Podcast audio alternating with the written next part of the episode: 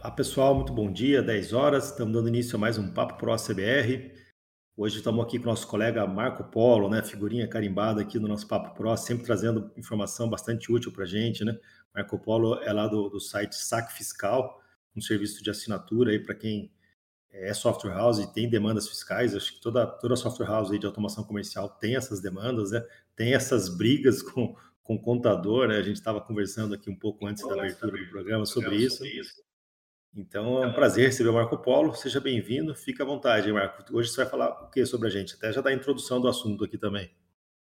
Legal, pessoal. Sejam bem-vindos aí a mais um Papo Pro. É um prazer aqui para a gente poder compartilhar informações com, com vocês, também aprender com essa equipe aqui do, do, do ACBR. A gente está sempre trocando informação, conhecimento, e o que a gente está fazendo aqui não é de longe da aula, é trocar informação é, debater né, com, com o pessoal que, que participa aí do ACBR, pessoal da CBR Pro, e juntos e, e, e buscando caminhos e soluções para essa, essa vida de desenvolvedor de automação comercial, né? Basicamente é isso. E aí a gente está sempre debatendo ali no, nos back offices ali temas relevantes, né, para trazer para a comunidade de automação comercial. Eu costumo falar que, cara, é, automação comercial é uma universidade, que você não vê isso em nenhuma universidade, e as iniciativas, os eventos e as ações onde a gente acompanha ou está junto ali com o ACBR, cara, é como se fosse uma, um doutorado, né? nem pós-graduação, porque a gente aprende muito aqui, a gente aprende, aprende a dar solução para coisas que não tinha solução. E a gente fala hoje de classificação fiscal de mercadorias, né? Eu diria que classificação de mercado, classificação fiscal de mercadorias é a matéria-prima do problema ou da solução. Ela, a coisa nasce na classificação fiscal de mercadorias. Então, quando você tem uma classificação fiscal boa, saudável, bem saneada, poxa, raramente você tem problemas fiscais. Agora, quando a coisa é, é, é, de qualquer jeito, é marretado, é informado, pesquisa na internet, achou a primeira opção e alimenta, aí você já começa a correr riscos, né? Então, a, a importância da, da, classificação fiscal de mercadorias é justamente isso: é você é, trazer dados corretos que representam fiscalmente aquele produto nas operações. E aí a gente parte dos elementos, né? Dessa, dessa classificação. É basicamente um trabalho em cima dos cadastros, tá? Cadastro fiscal do produto. E aí a gente tem um elemento muito importante que é o, o NCM da mercadoria, né? O NCM é um elemento da classificação fiscal. Muita gente apenas assim, é, é, é, é como é que eu vou te falar? Não é que ignora, não dá a devida atenção a informação do NCM do produto. Existem algumas, algumas coisas, é, é, como é que eu vou dizer, meio no automático. Ah, usa o NCM que veio na nota do fornecedor, pesquisa no site, na internet, num blog e tal.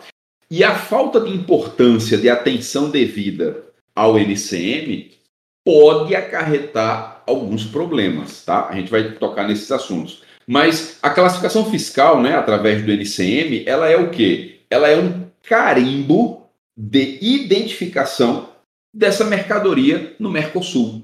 Então, é uma forma de você dizer no Brasil e para as outras empresas do Mercosul: olha, esse produto que eu fabrico, ou que eu compro, ou que eu vendo, não importa o código dele na minha empresa. No Mercosul, é esse cara aqui.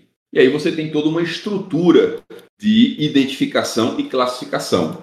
Eu estou colocando um primeiro link aqui, que é, deixa eu colar aqui no, no, no Papo Pro, que é o portal do Siscomex. Eu estou colocando esse link aqui para a gente também começar a entender a importância de pegar informações em locais corretos, porque assim, às vezes a gente vai no grupo, vai nas comunidades, vai, ah, me dá uma tabela de NCM que você tem no seu banco. Alguém tem um arquivo SQL de NCM, normalmente é assim que, que, que o problema começa, né? E aí, às vezes, de quando é aquele SQL, de quando é aquele CSV, aquela lista. Às vezes tem NCM que está desatualizado. Então, um, o ponto de partida é o próprio portal do Siscomex, que ali você tem realmente o sistema de, de classificação. Ali você tem a, a, a, o cadastro né, das, das mercadorias, tem um, um, um, link mais específico, onde você consulta ali as mercadorias, né, o, a estrutura do NCM, ok? O NCM, ele é essa identificação do produto, né, no Mercosul, ele tem seção, capítulos, tem subposição, ok? Ou seja, na estrutura do, do NCM, você identifica não só o que é aquele produto, mas a que grupo ele pertence, para poder identificar e categorizar. Eu botei um exemplo aí para você chegar lá na, no NCM do, da, de partes ali bovinas, né? Então a gente tem um exemplo aí no chat do Papo Pro, onde você começa lá, o NCM 0102 1010, ele começa, o 01 está falando que são animais vivos, o 02 começa a especializar animais vivos de espécie bovina, o 10 já vai dizer o tipo de reprodutor dessa espécie bovina, que é a raça pura, e o 10, o último dígito, vai dizer lá, ó, é prem ou com cria ao pé. Ou seja, aqui você tem uma, uma identificação exata do que, que é aquele produto na operação. Então, é, simplesmente pegar o NCM do jeito que veio na nota do fornecedor, pegar uma, um, uma planilha que alguém te passou, não é a melhor fonte de informação para você usar a gente gosta né, de entregar para o cliente um sistema com uma base pronta para ele ter menos trabalho. Aí tem um, um, mantra que eu falo muito que é aquilo que seu software automatiza, a sua software house se responsabiliza. Então, para o cliente falar assim, ah, eu tive um problema com o NCM errado e foi o sistema que botou o NCM ali. Isso é dois palitos para você se responsabilizar e ter problema.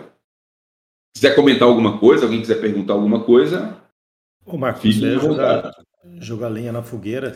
E às vezes nem sempre é, é, é fácil definir é, qual é o NCM do produto. Até o, até o, fabricante às vezes tem necessidade. Tem o velho caso aí da sandália Crocs, né? Que ficou numa briga jurídica se era sandália ou sapato e levou multa porque era sandália, depois levou multa porque foi classificada como sapato. Ficou uma confusão, né? E esse, esse tópico que coloquei no hashtag Papo Pro, ele, ele cita isso, né? Que alguns produtos ficam numa área cinza ali que às vezes é difícil, né? Mas, no Isso. geral, é, é, é, pegar o da nota do, do, fornecedor, não é a melhor prática, como você havia citado? Olha, é, no dia a dia, a gente tem uma, uma vida tão corrida que a gente acaba adotando essas práticas baseado no passou, tá valendo, tá? Mas o procedimento, digamos assim, correto é a empresa, o contribuinte, explicar para o seu contador por isso que eu falo que o contador é o padre da igreja. Você não pode mentir para ele. É você, o padre da empresa, né? é, você explicar para o contador a, o que é aquele produto e a aplicação dele, tá? Evidente que, por exemplo, alguns segmentos isso se torna é, muito banal. Ah, supermercado. Eu não vou pegar a lista de produtos do supermercado e mostrar para o contador. Ó, oh, tá aqui o leite em pó. Qual é a classificação fiscal? Tá aqui o achocolatado. Não, não é nesse caso. Mas aqueles produtos que têm algum tratamento especial, eu estou colocando aqui no Papo Pro no chat algumas perguntas que facilitam o processo de classificação. Né? Quais principalmente para a indústria que fabrica, porque é ali que nasce o produto, né? Então você debate, você explica para o contador, olha, esse material que eu fabrico, ele é composto dessas matérias primas. Para que que serve esse produto? A aplicação e a destinação do produto é muito importante na classificação. Eu vou dar um exemplo pouco, um exemplo banal. Imagine uma padaria e um produto chamado açúcar. Parece simples. Poxa, o NCM do açúcar está aqui. Muito bem. Um produto com seu NCM, ele pode ter no mesmo estabelecimento, dependendo da sua finalidade, duas tributações totalmente diferentes. O açúcar na padaria, Quando ele é revendido, tá lá na prateleira, a padaria comprou, botou na prateleira e está revendendo o açúcar para o consumidor final. A tributação é uma e o NCM é o mesmo. Agora, se a padaria pega aquele açúcar, leva lá para a cozinha e vai fazer os doces, aquele açúcar para a padaria é matéria-prima. E naquele momento a padaria não é comércio, ela é indústria e comércio. Muda a tributação do mesmo NCM conforme a aplicação, a destinação daquele produto na empresa. Então, você tem um exemplo banal, um exemplo simples, que é um produto simples como açúcar, num estabelecimento simples, que é uma padaria, que tem dois tratamentos fiscais no mesmo NCM. Por quê? Porque o, o cara precisa explicar para o contador: olha, esse produto eu tanto revendo quanto eu uso ele como matéria-prima para um produto. Opa, mas ele é matéria-prima de qual produto? Aí a história começa a embolar e ficar mais cabeluda. Se eu uso açúcar como matéria-prima em um produto que não tem benefício fiscal, é uma tributação. Se eu uso açúcar para fabricar um produto que tem benefício fiscal, como o pãozinho francês, é outra tributação. Daí a importância de você não assumir automaticamente, olha, o NCM que entra é o que sai de qualquer jeito. É você explicar para o contador, ele não tem obrigação, nem o contador, nem a software house, não tem obrigação de entender de todos os processos de fabricação, de sobre todas as mercadorias, não. O contribuinte explica o que é feito com aquele material, a destinação, como ele é fabricado, para daí se chegar na classificação fiscal correta, entendeu? Nossa, é cabeludo, hein? O... É. Eu dei um exemplo simples, né? Açúcar e padaria. E aí você pega, por exemplo, a software house, que hoje em dia ela já é extremamente setorizada, né? Só tendo posto de gasolina, só tendo farmácia. Então a, software house acaba se especializando na tributação ou tudo que envolve aquele segmento. Já o escritório de contabilidade, ele atende todo mundo, né? Ele atende posto, a farmácia, ele atende a funerária, ele atende a lojinha, a padaria. Ele acaba tendo que saber do mundo tributário de todo esse pessoal. Sim. E muito provavelmente ele não vai saber direito mesmo, né? Ele vai exato. correndo, né? Exato, exato. que eu queria fazer para você é a seguinte: é, é, a software house ela providencia o cadastro, ela providencia o banco de dados com as telas para alguém imputar esses dados. Ó, esse aqui é o NCM, esse aqui é o CFOP, esse aqui é a, o ICMS, ST, ou seja, ali no cadastro tem todas as flags e, e, campos que ele pode informar para compor o XML. É, de quem é a responsabilidade de fazer esse cadastro na, na, na, visão do fisco? Né? É da software house, é do escritório ou é do contribuinte final? É, essa é uma, é uma questão bem debatida, é, pisada, espizinhada diariamente na comunidade. Olha só, pessoal, legalmente, legalmente, a responsabilidade fiscal perante ao fisco é do contribuinte, a responsabilidade primária. Ou seja, quando você tem uma diligência da Cefaz numa fiscalização, uma solicitação para prestar esclarecimento, uma, uma intimação, não importa.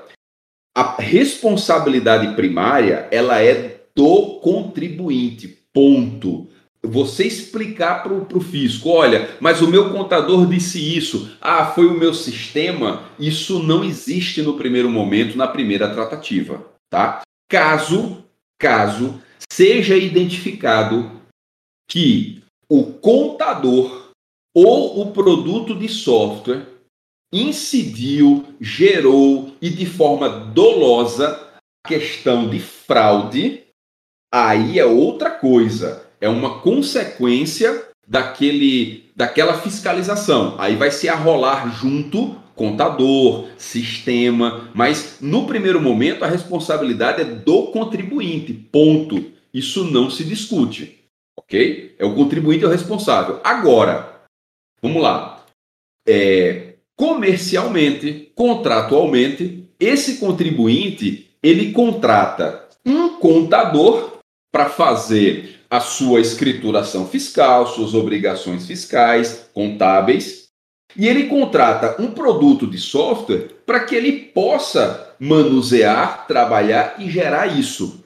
Aí começa a figura da corresponsabilidade. Então, a software house e o contador também não podem ser absolutista e dizer assim: eu nunca tenho nada a ver com isso. Não é bem assim. E aí se faz necessário muito é, meios de comprovação das coisas. É igual a pólice de seguro, que você paga para não precisar usar. Mas se precisar, tá ali, né? Assim? Então, é, é, é, preciso se resguardar. A responsabilidade é do contribuinte, é a responsabilidade primária. Agora, ele tem um contrato com a software house para software e contrato com o contador para as obrigações. E aí, ele é o primeiro responsável, e aí se ele pode, olha, eu recebi uma orientação errada do escritório de contabilidade, vou buscar responsabilizar o escritório. Mas perante a Cefaz, quem responde por aquela não conformidade fiscal é o contribuinte. Ah, o software causou problema. Se ficar constatado, o contribuinte vai responsabilizar o software. Mas no, no fisco, o responsável primário é o contribuinte, inclusive da entrega dos arquivos fiscais. O contribuinte não tem como justificar para o fisco: olha, eu não entreguei meu SPED porque o contador, na verdade, é quem manda e não mandou. Não, para o fisco é o contribuinte. Entendido. É, agora, assim, para software house, é, pode ser uma oportunidade oferecer é, cadastros automatizados baseados no NCM ou, ou, algo assim. Até existem várias empresas que, que fazem isso, né? É, Sim. Tax, e Mendes, né? Tem várias empresas que têm isso e não, e não, é barato usar esses serviços, né? Eles cobram por consulta, ou seja, acaba, acaba ficando caro, né? Você acha que é estratégico a software house ter é, isso na base dela? ela tem uma base centralizada, ou pelo menos um lugar onde o, o próprio sistema possa vir buscar alguma informação de forma mais automatizada? Muito, muito estratégico, ajuda bastante. É, como proprietário de software house, deveria ter uma. Não é uma, uma consultoria, mas é, seria prudente que a software house tivesse uma parceria ou até mesmo contratasse um contador que garantisse algumas automações. É uma despesa que, na verdade, vira valor. Poxa, mas eu vou pagar um contador para revisar algumas coisas no meu sistema? Cara, isso agrega um valor enorme, tá? Por exemplo, você é uma software house que o Daniel comentou. Você trabalha com nichos, né? Ah, é material de construção, posto de combustível. Poxa, se eu, como software house, posso fornecer um cadastro devidamente saneado fiscalmente, de forma que o contribuinte está preservado até de um possível erro do contador dele, cara, isso tem um valor enorme para o cliente da software house. Poxa, o cara do. É, é, normalmente assim, o cara do sistema me garante o cadastro fiscal. Isso tem um valor grande. Agora, não é porque você é do sistema que você mata no peito essa responsabilidade. Não, você tem uma assessoria fiscal, contábil, que te dá essa segurança de fornecer aquele cadastro de produto. Primeira dica para software house, no caso de nicho, né, de públicos especializados, é o seguinte: você tem clientes de material de construção, autopeças, é, farmácia, né, produtos com muitos itens no cadastro. Você pode manter uma base sua de cadastro por segmento na nuvem. Essa base você mantém ela saneada com alguma assessoria fiscal e contábil. E aí o teu cliente deste segmento, ele consome o cadastro dessa base. Você vende o sistema e fala: "Comigo você não precisa se preocupar com o cadastro de produto".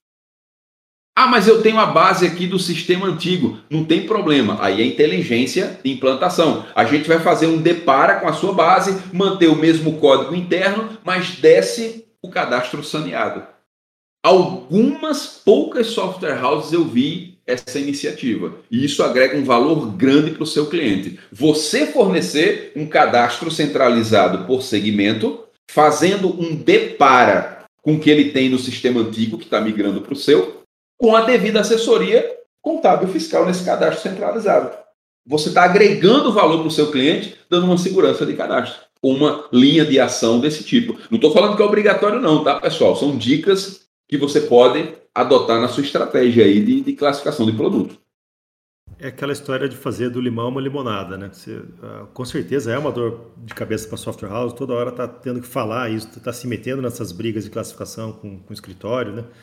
Então, de repente, se ela, se ela compra essa ideia, faz esse serviço e começa a oferecer para os clientes, a coisa vira um pouco de jogo, né? Os próprios contadores podem sentir firmeza, poxa, esse cara aí sabe, ele tem umas coisas legais lá, ele tem uma base bem, bem certinha, começa até a indicar, né? A, a software house, né? Exato. Tem uma. É, conversando com o meu amigão Ricardo Soares, a gente fala assim, cara, a gente é muito contra. O Daniel também já teve essa postura, a gente conversando. A gente é muito contra dar as coisas por dar. Tá? Não tem que dar nada. A gente cobra. E o cadastro correto saneado fiscal, ele tem seu valor. Então, de repente, você chega para o seu cliente e fala: ó, tá aqui o sistema, tá aqui o treinamento, é aqui que você cadastra e no seu plano de mensalidade, de contrato, é tanto. Agora, se você não quiser ter problema com cadastro, principalmente cadastro fiscal, eu tenho esse serviço aqui que te custa mais X e o sistema já puxa isso e deixa prontinho para você. Te custa tanto. É uma boa, uma boa. É, é, é, mas assim, isso o cliente vai entender que, que é algo opcional, ele, é, Será que ele não vai ele não vai entender assim, olha, mas eu já te pago o sistema, isso é obrigação sua, você tem que não vai não vai tentar dar essa invertida, vamos dizer assim? Vai. Eu, a notícia não é boa, vai, vai muito da sua área comercial de software estar tá preparada para isso. Olha, quais são os recursos do nosso software by default? Ó, no, no, na proposta comercial, o que a gente entrega é isso. E quais os serviços que são disponibilizados à parte? Pronto, isso aqui é um serviço à parte. Tudo é uma questão de quê? De abordagem. Se comercialmente começa torto, vai terminar torto. Agora, se comercialmente, lá quando o cliente pediu para conhecer o sistema, pediu uma proposta, você deixou muito clara, muito claro as condições, olha, desde a proposta está aqui, ó. Agora, pode ser negociado. Você pode olhar o tamanho do cliente, a representatividade que ele vai ter na sua carteira, o marketing que ele vai ser para você, e você pode achar estratégico, tá, de você não vou cobrar, não sei. Aí vai de cada software house. Mas é da doutrinação comercial. É aquela dica, né? Modularizar, né? Ter, ter, ter flags, ter, ter maneiras que você possa ligar e desligar módulos do sistema é, que boa, o cliente está usando, né? Exato. É, mesmo, mesmo no caso do TEF, né? A gente trabalha muito com TEF, eu, é, uma dica que eu sempre dou para o pessoal, eu falo, olha, deixa uma chave para o módulo TEF. Ah, mas já está já tá no sistema, está no, tá no meio do sistema, sei, mas deixa uma chave lá que você possa desligar do seu lado. Por quê? Porque a gente, eu lembro quando eu era software house, teve casos da gente ter cliente com o TEF instalado, aí chegou uma outra, um outro distribuidor lá, fez uma oferta de TEF para o cara, trocou, tirou o nosso TEF, pôs o TEF, do, pôs o TEF dele nem o cliente nem falou nada com a gente, né? E a gente simplesmente teve que aceitar, teve que engolir, porque a gente não tinha como desligar o módulo TEF do nosso lado, né? Então é, é aquela coisa, tudo que você faz, você acaba sendo corresponsável. Você fez um TEF, a hora que der um, um BO lá, um pagamento não for aceito, o cara vai te chamar na conversa. A hora que você põe uma classificação fiscal, o cara vai te chamar na conversa quando, quando algo der errado, né? Então você tem que receber por isso, você tem, é, tem todo direito de receber um pouco mais por isso, porque você está assumindo mais responsabilidades perante aquele cliente. Né? E aí você tendo essa, essa possibilidade de ligar ou desligar esse módulo, você é, consegue controlar isso, né? Você consegue controlar. Beleza, eu estou assumindo mais risco por você, mas você está me, me, pagando um pouco mais. É, é esse serviço extra que você está contratando. Aí um bom contrato, né? Deixando isso tudo bem explícito, né? Também ajuda. Exato. Eu vou pegar depois um, um, um link que está no nosso canal, daqui a pouquinho eu já colo aqui, que é, você tocou no assunto de contratos. Cara, o contrato de software, ele é uma ferramenta importantíssima, porque a software house já calejada, ela já prevê em contrato o que, que realmente é obrigação daquele contrato, daquela relação dela com, a, com o cliente, e o que não está em contrato, você não é obrigado. Por isso a importância e o cuidado de não pegar esses contratos prontos da internet. Por quê? Porque às vezes ele não reflete a sua operação. E aí, doutora Lúcia deu uma aula na turma de arquitetura fiscal e eu peguei esse vídeo e deixei ele aberto no YouTube no nosso canal. Ele está aberto lá. é, aspectos do contrato de software. O que você precisa observar? E essa questão da responsabilidade fiscal, eu sei que a software house, ou às vezes, ela quer. Não é questão de parecer bonito para o cliente, mas ela quer ser diferente, ela quer ter um diferencial, ela quer chegar junto, mas ela assume responsabilidade que não é dela. Por uma boa intenção, ela às vezes está se responsabilizando demais. Então, tem que tomar cuidado com a, com o, o, tamanho da responsabilidade fiscal que você assume. Eu estava conversando com uma software house agora há pouco, antes de entrar aqui no, no podcast, e ele estava falando justamente sobre problemas do SPED. Quando a gente varreu e identificou, normalmente 90% dos casos é isso. O problema estava no cadastro, que não estava correto, ou na, no tipo de operação que foi feita. Aí eu falo, cara, foi um problema da sua query que buscou os dados e alimentou o SPED? Não. Foi um problema no layout do arquivo? Não. Foi um problema do input de dados no cadastro ou no problema dos dados da operação que foi selecionada. Cara, esse problema não é da software house. Eu sei que a gente vai falar, ah, mas o contador joga para o sistema, o cliente joga para o sistema. Por isso que eu falo a questão de doutrinação do cliente. Olha, o problema foi no cadastro. Quem te orientou assim? Ninguém. Então eu não posso me responsabilizar. Ah, o contador mandou fazer assim. Vamos responsabilizar o contador. Agora, é para a empresa de software corrigir o problema? Não tem problema. Vou ligar aqui o taxímetro, vou te cobrar tanto por hora, vou resolver o problema e te mando a fatura. Porque não foi você que causou o problema, o sistema apenas gerou. Então, quando você começa a doutrinar quais são as responsabilidades e que você pode resolver o problema, mas isso tem um preço se você não é o culpado, você começa a botar o cliente num corredor corretinho ali de responsabilidade, entendeu? E, e assim, o que, que a software house pode falar para o cliente ou para o contador antes do problema acontecer? Porque na hora que o problema acontece, está todo mundo de cabeça quente, Muitas vezes até já tem uma multa, um valor de multa para ser pago, todo mundo empurrando essa multa para lá e para cá. Então já está todo mundo puto. É, como, que ela, como que ela pode definir ou explicar até onde vai a responsabilidade dela antes que isso aconteça? E multa, o gato sobe no telhado, arrepia todo mundo e espalha o pânico, né? Bom, eu vejo a software house como o principal agente no processo, tá? Não quer dizer que ela é o principal responsável, mas a software house é o principal agente, por quê? Porque a sua postura no tratamento, a postura de tratativa das situações, cara, pode te colocar no céu ou no inferno. Vamos lá. Eu sou uma software house que toda vez que o contador me fala que tem algum problema fiscal do cliente, ou que o cliente me fala, eu já meto a raquetada na orelha, não é problema meu, não me meto, acabou. E eu posso ter outra postura. Olha, Deixa comigo, eu vou analisar o problema e retorno um parecer para vocês. Deixa eu analisar primeiro. Se você já tem a recepção negativa quando aparece o problema, você já está armando todo mundo de pau e pedra na mão para lidar em cima da mesa. Agora, se você, se, se você tem uma tratativa, olha, faz o seguinte, deixa eu analisar o problema e eu vou retornar e chamo vocês para a gente colocar na mesa o que aconteceu. Pronto. Você não está acusando ninguém.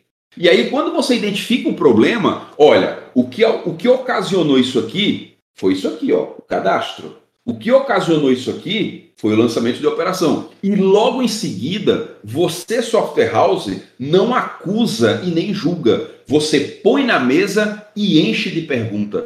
Me fala uma coisa: quem que é a pessoa dos cadastros aqui na empresa? Ah, Fulano, Beltrano e Cicrano.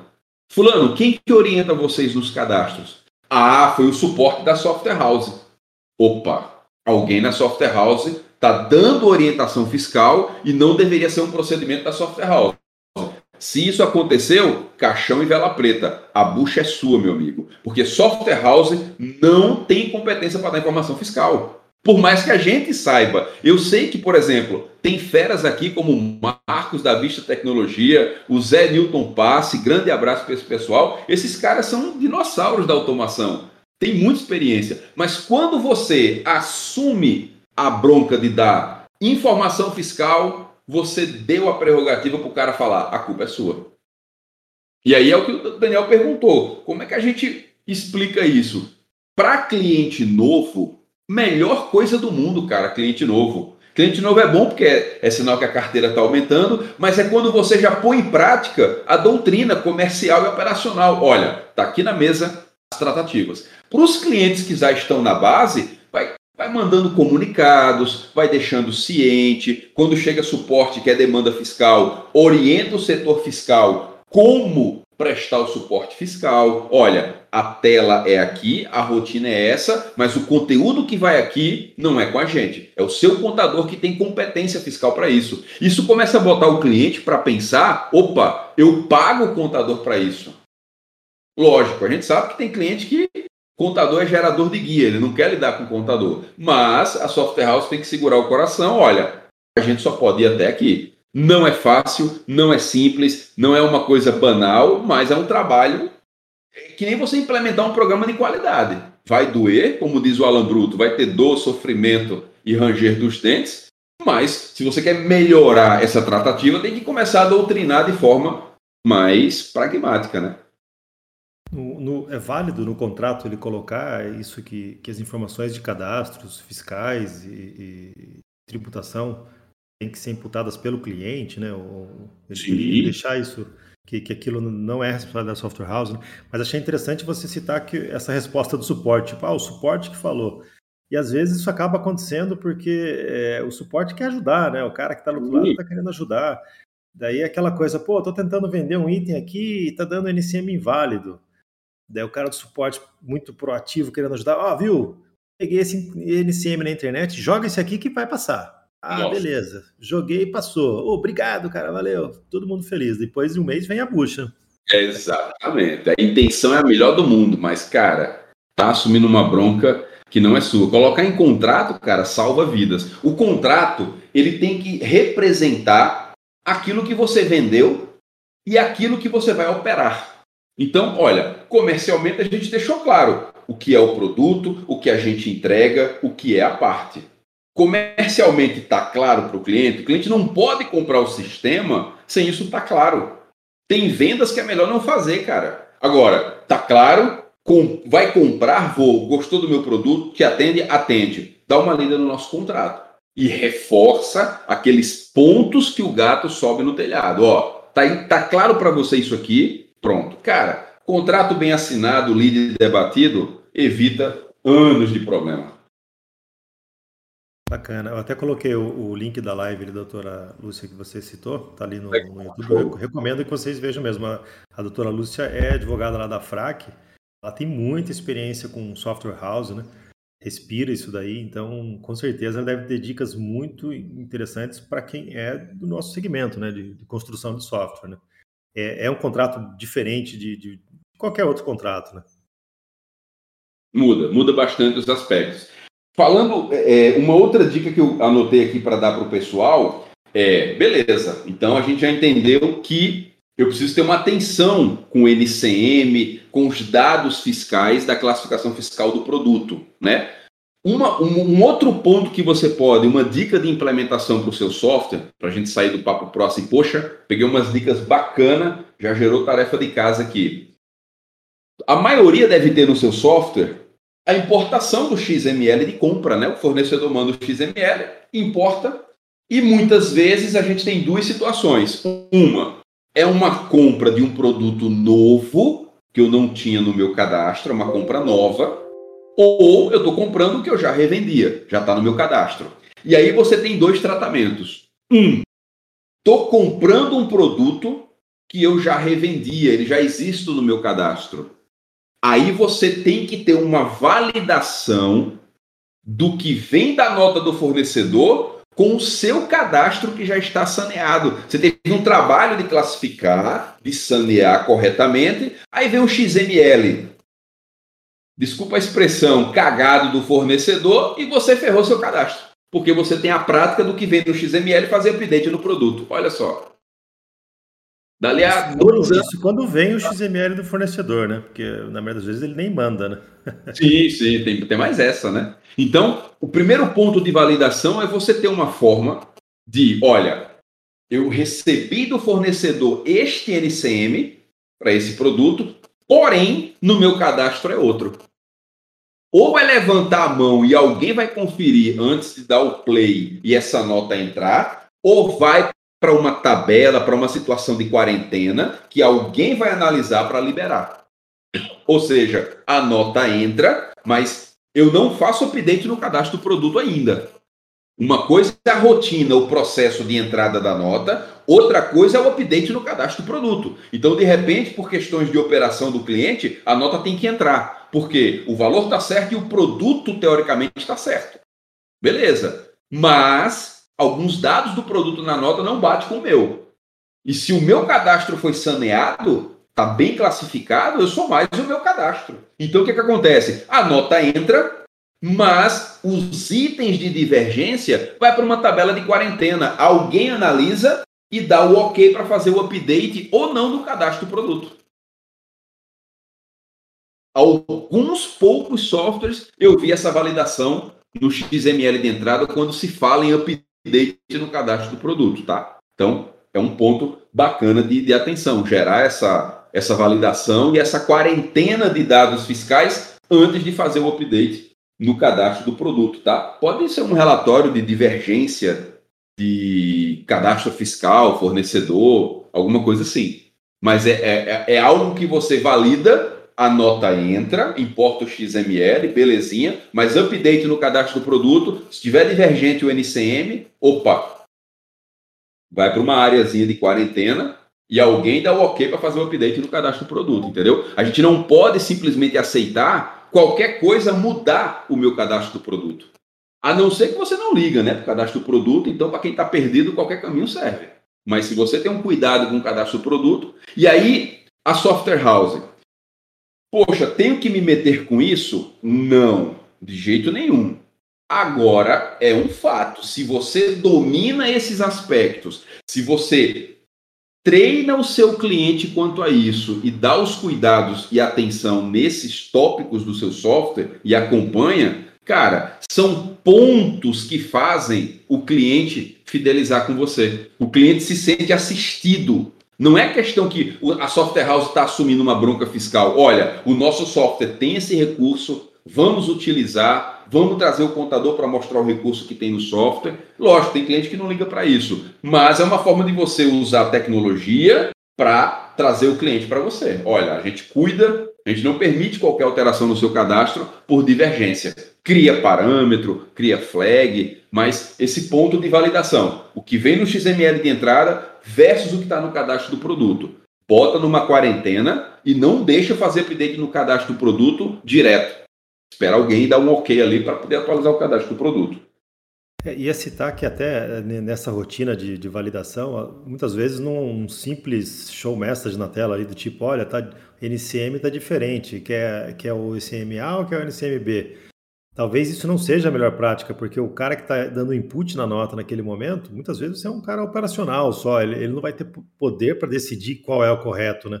Então, talvez você, te, você tenha que fazer isso em lote, né? Num processamento, como o Marco falou, uma quarentena, né? Deixar que alguém com mais experiência tome essa decisão mais para frente. Dúvidas? Eu não vi como é que estava o chat ali, estava olhando aqui. Tem sim, tem bastante pergunta. Eu vou lendo algumas aqui, daí você já vai passando elas. Vamos lá, do Magistec. A reforma tributária vai ter mudanças nessas é, quantidades de tabelas, NCM, CFAP, CSAT, natureza. Ou seja, a gente sabe que tem trocentas tabelas. A tributação nossa é, é um manicômio, né? Você acha que a reforma tributária vai melhorar um pouco isso daí? Olha, é, eu acho que respinga sim. Por quê? Muito da burocracia que a gente tem nessa parte fiscal é consequência do atual modelo tributário, do atual Código Tributário Nacional. A partir do momento que a gente passa a ter um IVA, extinção de CSOSN que já foi prorrogada de novo, né, para frente. Isso acaba refletindo em quê? Isso muda a forma das operações. E se tem mudança na forma da operação, você acaba tendo reajuste nos dados que vão para aquela operação. É prematuro hoje dizer que isso, isso muda, mas a gente sabe que vai ter reflexo nesses itens, porque eles são o quê? Eles são elementos que fazem parte da operação fiscal que está debaixo do Código Tributário Nacional que é da atual, do atual modelo tributário. A partir do momento que no legislativo existe uma reforma tributária, opa, como vão ser as operações agora? A operação agora vai ser dessa forma. Opa, então os cadastros, layout de XML, campos, etc., acaba em cadeia tendo modificações. Mas demora. É, Até hoje. Que... Pode falar, pode falar. Não, eu ia comentar assim, como você falou, parece que tudo que eles criam, eles, eles não matam o antigo, né? O SPED veio, mundo falar, o Sintegra vai cair. Muito lugar continua o Sintegra ainda, né? É. é eles, eles são meio confusos em, em, matar o que já existe, né? Eles só vão adicionando uma, uma nova carga de trabalho em cima da, da, daquela que já existe, né? É, eu, eu, acho assim, eu sou um pouco cético que a reforma tributária vá simplificar alguma coisa no, no Brasil, né? Mas para a software house também a gente tem que. É, é até estranho a gente falar isso, mas quanto mais simples for, se for tão simples quanto é nos Estados Unidos, por exemplo, pode imaginar que vai ter muito software americano aportando aqui no Brasil. Software Sim. europeu, softwares grandes, de software houses gigantescas. Se ficasse tão simples quanto um IVA americano, você vai ver mega software houses aportando aqui no Brasil e pondo o sistema delas aí para vender. É, aqui a gente tem várias outras situações que ainda dão uma, uma, uma barreira significativa para software houses brasileiras, né? mas a, a, a, complicação tributária hoje é a principal delas. Né? Então... É, é uma teia de aranha Caramba, que assusta. Eu faço uma brincadeira na comunidade, eu falo assim, cara, a reforma tributária vai simplificar tudo. Eu falo, então eu vou lá para Brasília protestar sozinho. Rapaz, o negócio levou tanto tempo para ficar complicado que se simplificar demais, eu acabou o saco fiscal, não tem porquê mais. Está muito barato, muito simples, não precisa mais do saco fiscal.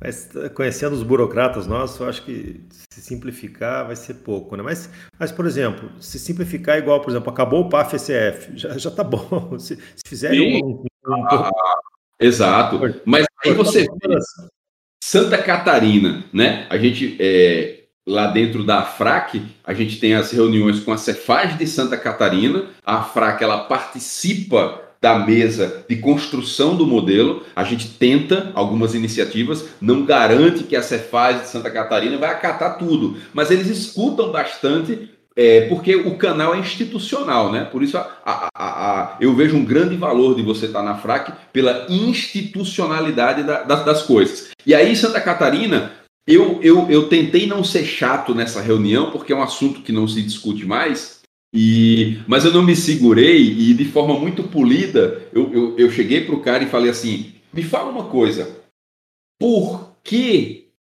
Eu sei que não vai mudar, mas por que, que não foi adotado o modelo de São Paulo, que já está pronto o SAT lá? E aí, a volta na resposta deu a entender de forma direta que, cara, o Estado não pôde ou não quis fazer o investimento em servidores para comportar o modelo SAT de São Paulo. Tem que ser tudo resolvido lá no PDV, lá no balcão. Basicamente, a grosso modo, é isso. Ou seja, sai o PAF, SF, entra o PAF NFCE, que teoricamente é para simplificar, mas a gente percebe que ainda continuam alguns entraves né, burocráticos, tanto na operação, no equipamento, no software, porque não é uma questão de vontade, é a visão que aquele Estado tem de como, de como tem que funcionar. Aí a gente tem que seguir o modelo, né? não tem muito o que fazer. Sem dúvida. O, o, o Gilson Carmo perguntando aqui também sobre os serviços de consulta e de, de autom, automatização de, de cadastro, né? como a Sintax, a Emendes. Você conhece algumas outras? Você pode falar alguma coisa sobre esse serviço? É, a, o próprio SAC Fiscal, ele é um parceiro e Mendes, a gente buscou essa parceria para pequenas software houses, porque o serviço de API de classificação fiscal, ele não é um serviço barato e muitas vezes ele fica fora do radar, do alcance ali das pequenas software houses, tá? A gente fala muito, eu falo muito pequena software house, que é o nosso público-alvo, porque as grandes já estão bem assessoradas, as grandes já têm equipe interna, tem contador dentro dela, não precisa. É o nosso mundo aqui, são as pequenas software houses, desde o desenvolvedor de garagem, aquele cara que sozinho toca tudo, até aquela empresa software house pequena, estruturada. É um serviço caro e o cliente não vê valor. Ele só vê valor ou depois que ele toma uma paulada por conta de uma não conformidade fiscal, ou quando você consegue fazer uma simulação. Olha, o teu cadastro da forma que está hoje está gerando uma tributação de X. Consumindo esse serviço e saneando esse cadastro, você passa a pagar menos imposto, Y. Aí começa a chamar a atenção. Quando você faz uma conta direta, tu paga 10 mil de Simples Nacional porque está trabalhando assim. Se, tu, se você contratar a integração com a API de classificação fiscal, o cadastro vem redondo, produtos monofásicos, produtos com redução de base, produtos com diferimento. De 10 mil, tu vai passar a pagar 8 mil por mês. Num ano, são 20, 24 mil reais de economia. Opa! Aí a coisa muda de figura. Agora, te custa tanto por mês. Não é um serviço barato. Nós formatamos alguns planos com, com a Imendes, a gente bateu na porta de algumas empresas, tá? É, o saque fiscal, ele é, é de forma ativa, procura parceiros para desenhar soluções para as software houses. A gente bate na porta, vou lá, mando e-mail para o cara, me apresento e mando uma ideia. Comprou a ideia, vamos trazer isso para a pequena software house. A gente fez isso e o meu amigão Isaac da Imendes foi um que, cara, nunca atendia esse mercado de software house pequenininha. E eu falei, cara, é igual farmácia, tem em toda esquina. Agora, eles têm necessidade disso, não pode pagar muito, o ticket médio deles é baixo, o cliente não tem fidelidade, é esse o cenário. Mas se você quiser aumentar o seu market share fornecendo esse serviço para pequena software house, tá aqui, ó. Eu consigo formatar planos, a gente levou aí um tempão para formatar um plano bacana. O comercial da área deles queria me comer vivo porque ficou muito. Aí eu falei: não, mas tem um escopo, vamos caracterizar a pequena software house. Mas nem tudo são flores. Às vezes vem uma classificação que não poderia ter vindo, tem uma taxa ali, digamos, de 1% que, poxa, não bateu, tem que revisar. Mas eh, as empresas que fornecem classificação fiscal, elas também melhoram, evoluem, atualizam sua base para poder fornecer isso para a software house de forma mais assertiva. Vale a pena porque você tem mais uma solução. Não vale a pena quando você contrata e você quer dar isso para o seu cliente de graça. Aí eu não, não recomendo, não, não vale a pena não. Entendido. E, e, como que é o trabalho deles? Você tem que entregar um, sei lá, um Excel, uma planilha com todo o cadastro e eles, eles dão, colocam que está correto? Ou, ou, você tem que fazer uma integração com a API deles? Como é, normalmente eles trabalham? Normalmente a operação é por API. 90% é API de, de integração. Você vai mandar um JSON com dados da empresa, do produto, isso entra na base deles. Normalmente as empresas de classificação fiscal, elas têm o quê? Elas têm uma, uma base histórica de operações, aí elas têm contadores da área fiscal que revisam essa base por estado, é, por tributo, saneiam isso e aí devolve, você busca esse JSON atualizado para para o seu software. Basicamente é por API. Alguns casos, dependendo do fornecedor, eles têm alguma ferramenta offline que você importa um XLS, essa ferramenta manda para a API deles e a ferramenta deles puxa de volta e você exporta o XLS para importar no seu software. É uma camada de software no meio, mas o ideal é você ir direto na, na API deles. Então vai ter um, um, ciclo de integração ali da software house com, com o serviço, né? Mas realmente é bem, é bem interessante, né? Para quem não tem o próprio cadastro fiscal, né? É, para software house que, nós, que é, é, muito mais complicado a software house ela mesma assumir a responsabilidade, ela criar os cadastros por setor, como você estava descrevendo, ela fazer essa sanitização de cadastro. É, de repente, um bom começo é, é contratar um serviço desse, né? Para ela já oferecer mais rapidamente esse serviço. Né? Exato, exatamente. A, a, a ideia é ela realmente terceirizar ou é ela prover uma solução em que ela disponibilize a mesa de operação num ambiente onde o contador do cliente faça essa classificação e o software puxe esses produtos e atualize o cadastro do cliente. Bacana, legal. Vamos ver, acho que as perguntas foram essas. Não sei se alguém tem mais alguma pergunta aqui. A gente ainda tem 10 minutos para aproveitar o Marcão aqui. Fiquem à vontade, pessoal. O pessoal está meio acanhado ainda para fazer as perguntas aqui. Quem quiser comentar também no, no, no, canal de áudio que subir no palco, também fica à vontade. Sim, sim, tá tranquilo. Eu vou colocar aqui no Papo Pro é, uma, uma solução que a gente idealizou com base nessa situação que eu mencionei. Olha, a API de classificação é cara. Por quê? Porque informação tem valor. Você está pagando por um trabalho que alguém fez de classificar aquilo ali e você consumir e fornecer isso para o seu cliente. E aí a gente começou a entender o seguinte: olha, então o cerne do problema é o quê? É o produto não ter a classificação. Poxa. Desculpa te interromper rapidinho. Além de você estar tá pagando pelo serviço e pela informação, você está pagando pela responsabilidade. O cara que te deu aquela informação, ele passa a ser solidário na, na, na, na responsabilidade.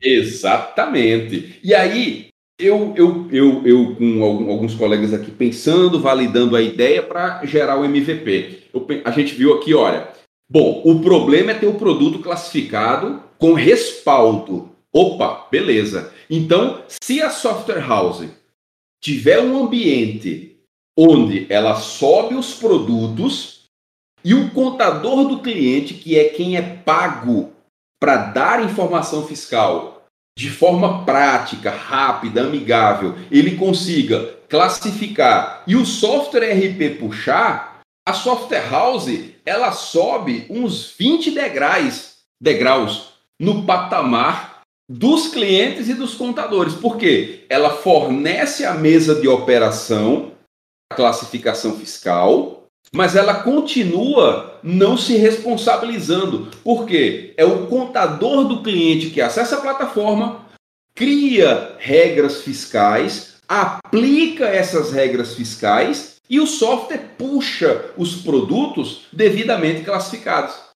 E aí surgiu a plataforma que a gente chama de arquitetura fiscal para o PDV. Estou né? colocando o link aqui para o pessoal conhecer. É um produto piloto, a gente tem 22, 24 software houses participando desse piloto, tá? A gente está liberando agora para produção, eles passaram por fases de testes, né? Tem as sandbox que a gente cria, faz a integração, tem os vídeos de orientação de como fazer os testes, né, na sandbox direitinho. Então, basicamente é: sobe os cadastros da empresa, da revenda, dos produtos, dos contadores. O contador na, no login na área dele, ele cria as regras fiscais que ele precisar, que ele quiser, manda aplicar essas regras por critérios, né? E aí o software identifica que tem produtos é, classificados e baixa o cadastro classificado. Ou seja, aquilo que você teria que pagar para uma API de classificação, você fornece a mesa de operação,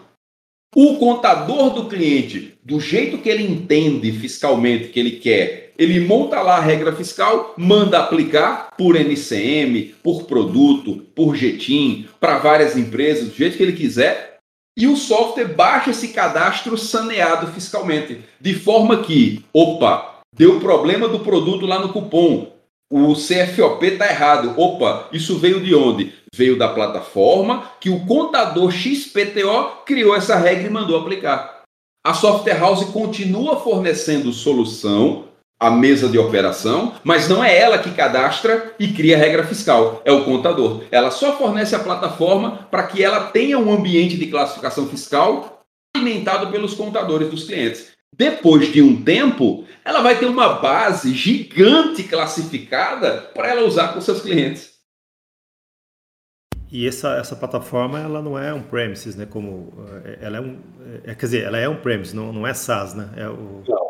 A gente, a gente vem, vem não, não é uma questão de ser na contramão do mundo, mas a gente identificou que, em se tratando de dados fiscais, XML, é, plataforma do contador surgiu assim, a gente identificou que fornecendo o produto para a software house, o banco de dados, o back-end, o front-end, roda no servidor dela, a solução é dela. O banco é dela, os dados são dos clientes dela, quando você usa plataformas no modelo SaaS, tá? Cara, cancelou a assinatura, cancelou o contrato, você não vai ter aquele banco de dados. Não é mais seu. Né? Você estava alugando a plataforma. Então, a gente te, vem trabalhando na linha de fornecer o produto para a software house. O banco de dados é dela, roda, o back-end é dela, e a estratégia de front-end desacoplado do back-end. O front-end ele também consome API, então ele pode trocar o front-end, personalizar, trocar cor, fazer um outro front-end. Ele, ele consegue deixar a plataforma com a cara do software dele na praça. A gente tem mantido essa linha de trabalho fornecendo on-premise para software house. Ela é white label, então o cara vai, vai deixar ela do, do jeito que ela quer, né? Interessante, né? Mas quando você fala ali que o contador vai criar regra, é, ele só vai dar um aceite ou ele tem que operar a plataforma, lançar alguma coisa? Ele, é... ele recebe um login, né, que a software house gera para ele, ele acessa a plataforma, ele enxerga os clientes, as empresas que a software house vinculou ao escritório dele. Então, um contador não enxerga empresa de outro contador, não pode isso. É, o, o escritório que tem dois, três, quatro contadores, todos vão enxergar as regras fiscais que aquele escritório cadastrou. Então, eu trabalho no mesmo escritório que o Daniel. Eu cadastrei algumas regras fiscais, o Daniel cadastrou outras. Nós somos do mesmo escritório. Então, eu ou Daniel logamos na plataforma, a gente enxerga as regras do nosso escritório para aplicar para os nossos clientes. E aí a gente tem um crude de regras, né? Ele define uma descrição, um título, é, qual é o CFOP que vai usar, qual é o CST, no ICMS, no PIS, na COFINS. E aí, depois que ele cadastra essa regra, ele tem uma rotina de aplicação de regra. Ele vai selecionar quais critérios ele quer para aplicar aquela regra. Olha, eu quero aplicar essa regra de produtos monofásicos no Simples Nacional para estes NCMs desta empresa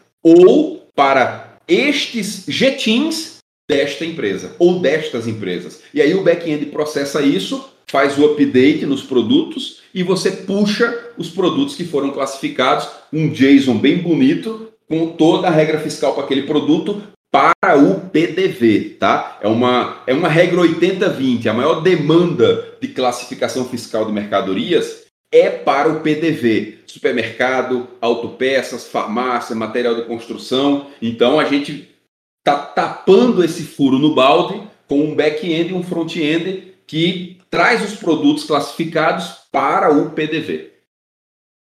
Interessante. Subiu no palco aqui o Daniel da Pegasus e o, acho que deve ser o Rômulo da Mais Sistemas. Fiquem à vontade de fazer a pergunta para vocês. Sejam muito bem-vindos aí, é um prazer ver vocês aqui. Rômulo, não acredito.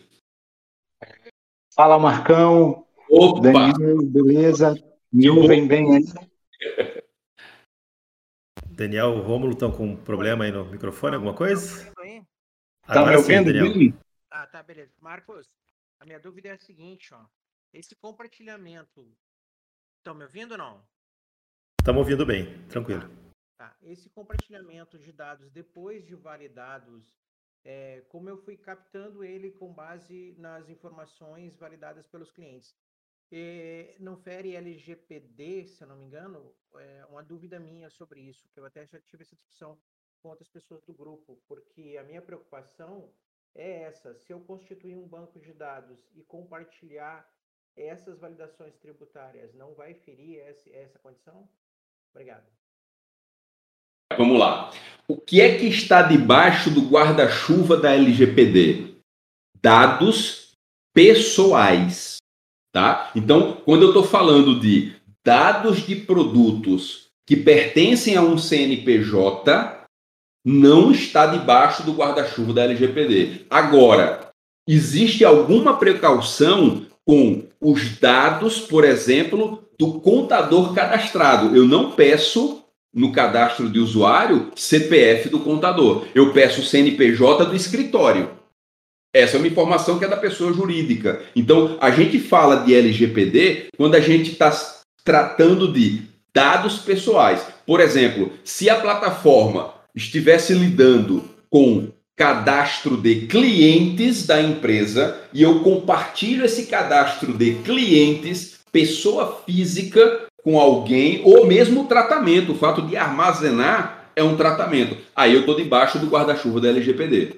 Mas informações de mercadorias e o cadastro da pessoa jurídica, que é da empresa, até então, nesse aspecto, não está debaixo do, do guarda-chuva da LGPD. Não sei se eu me fiz entender. Perfeito, Marcos. Muito obrigado. Era essa aí a minha dúvida. Show, bacana. Romulo conseguiu liberar o áudio aí?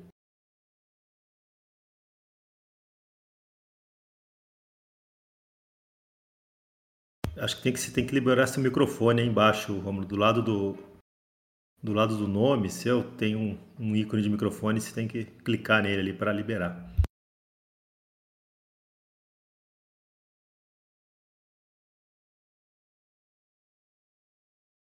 Bom, beleza. Enquanto o Romulo vai tentando aí fazer. Uma pergunta do, do Panda. É, grande abraço, meu amigão Panda. Ele pergunta ali a questão de que da questão do Cardex, a movimentação de mercadorias, né? Então você tem é, produtos no estoque, onde uma parte veio com ST, outra parte sem ST. E como é que fica essa questão, essa administração, né? Separar cadastro, não separar. Bom, no primeiro momento, você duplicar cadastro nunca é um bom caminho. Porque você complica a vida do teu usuário. Olha, você tem o código 10, que é esse produto com ST, e você tem o código 50, que é esse mesmo produto sem ST. E aí o cara tem que conciliar esses estoques, na hora de, da entrada ou da saída, é, é para qual vai. Isso pode ser matéria-prima de problema. Para esses casos, tá? A gente recomenda a administração através de lotes de produto. E aí você tem a criação de um lote e aquela entrada ela pertence àquele lote. Então você tem o cadastro do produto, que é uma coisa, e você tem o lote de produto, que é uma. Falando de orientação objeto e banco de dados, é uma outra entidade. Produto é uma entidade lote é outra entidade, onde um lote vai conter uma quantidade de produtos com origem naquela nota. Então, a, o, o, a metodologia ideal, quando você tem um produto e tem que saber o estoque com ST e sem ST, é você implementar a criação de lotes e doutrinar o cliente a trabalhar com os lotes, através de lote de produto. Eu estava pensando, você falou que se simplificar a, legislação tributária, você, você vai brigar lá por causa o saque fiscal acaba perdendo o cliente, né? Mas acho que simplificar 30% no, vai melhorar a vida de todo mundo e a gente continua trabalhando. Exato. Mas, eu, eu, eu digo assim. Quem marcharia não... junto com você ali seria o pessoal da Emenda, Sintax, esses caras, com certeza, a empresa deles desapareceria se, se, se Exato, exato. Não precisa zerar, mas pode facilitar um pouquinho, né? Não precisa zerar, mas pode facilitar um pouquinho. E impressionante como cada vez complicam mais, né? ST, DIFAL, depois tá valendo, não tá valendo, nesse estado válido. É impressionante como os caras têm uma habilidade de, de criar burocracia digital, né? A gente, Exato. quando chegou a NFE, a gente pensou assim, ah, agora digitalizou tudo, acabou a burocracia. Mas os caras conseguem, conseguiram trazer a burocracia para o mundo digital e, e até aumentar ela, né? Que agora você tem mais instrumentos burocráticos para aplicar ali no processo. Impressionante. Né? Exato. Rômulo vai conseguir falar? Será que conseguiu o microfone? Me ouvem aí bem, Marcão? Consegue ah, me ouvir? Bem-vindo. Ah, bom dia, Daniel. Bom dia, Marcão. Dois mestres aí. Marcão, falando a respeito da, dessa questão de sincronização de PDV com, com esses dados fiscais, a minha dúvida é a seguinte: essa plataforma, ela é pensada também para o caso da Zona Franca de Manaus? Eu vou te dar um exemplo específico aqui nosso. Nós temos crescido muito no ramo de autopeças. E aí eu tenho clientes que trabalham com pneu. E aí eu tenho o pneu importado e eu tenho o pneu nacional. O pneu importado pela Zona Franca, ele tem um tratamento tributário completamente diferente por conta da isenção do imposto de importação. E ainda tem a questão do seguinte: se eu vendo esse pneu importado dentro da área de Zona Franca, eu tenho um tratamento tributário para esse pneu.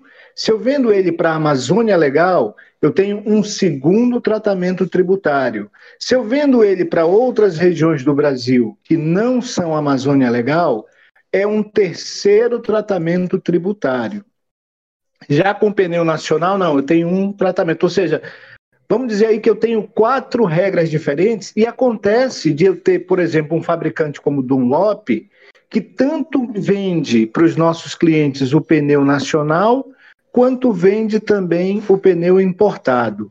É, dentro da plataforma, a gente consegue ter esses desdobramentos para que o contador defina essas regras fiscais ou o processo ainda é mais simples?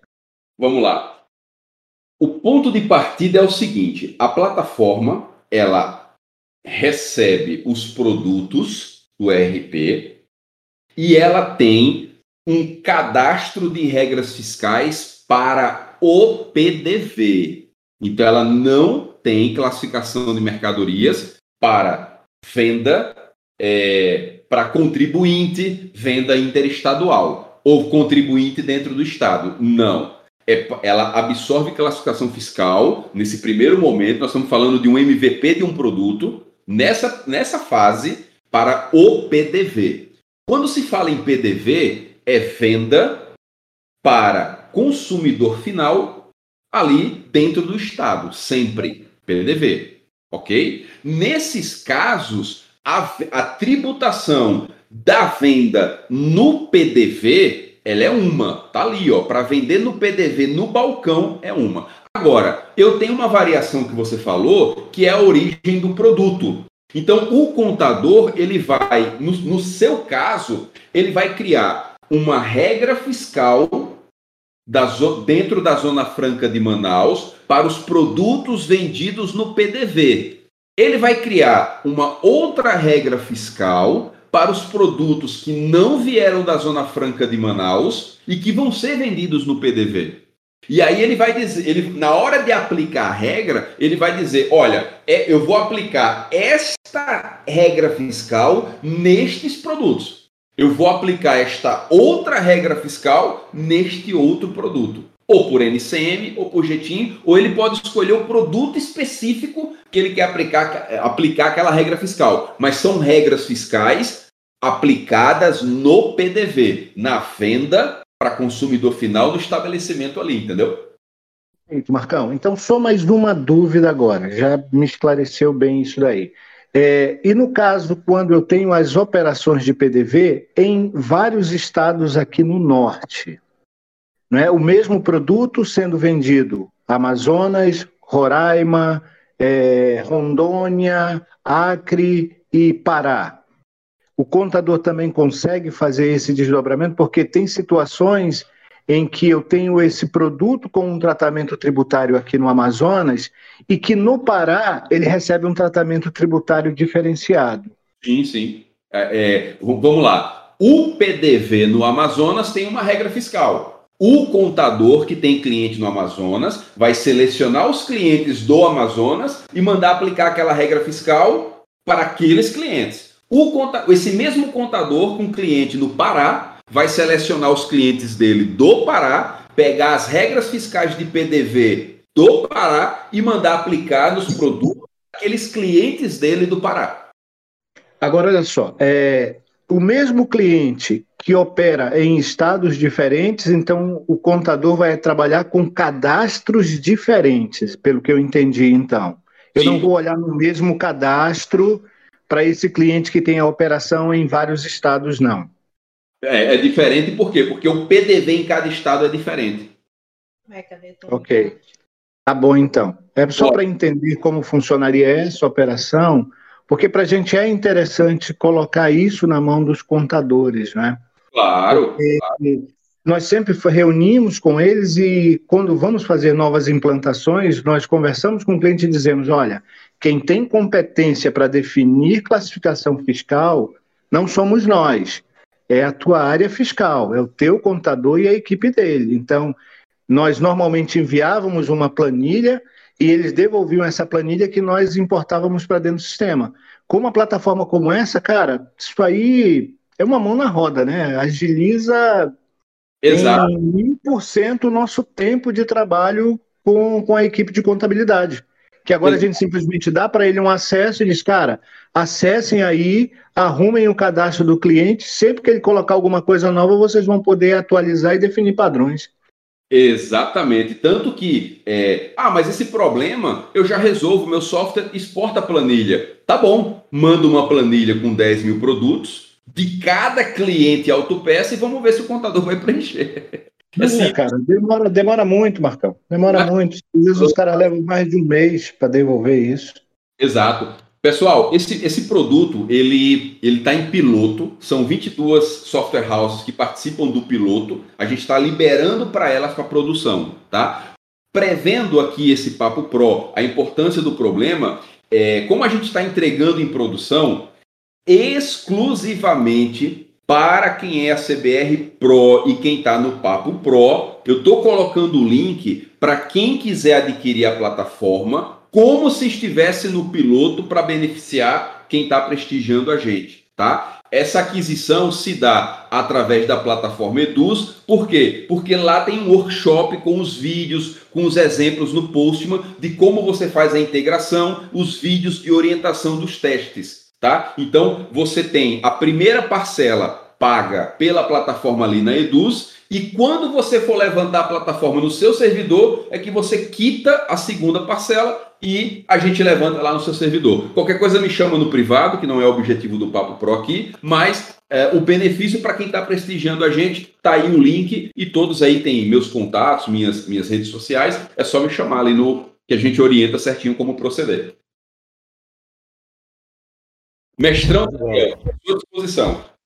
Legal, alguém tem mais alguma dúvida aí para o Marcão? Muito bacana ver os colegas Romulo e Daniel aí da sala de mestre de softwares aqui participando do Papo Pro, gostei muito.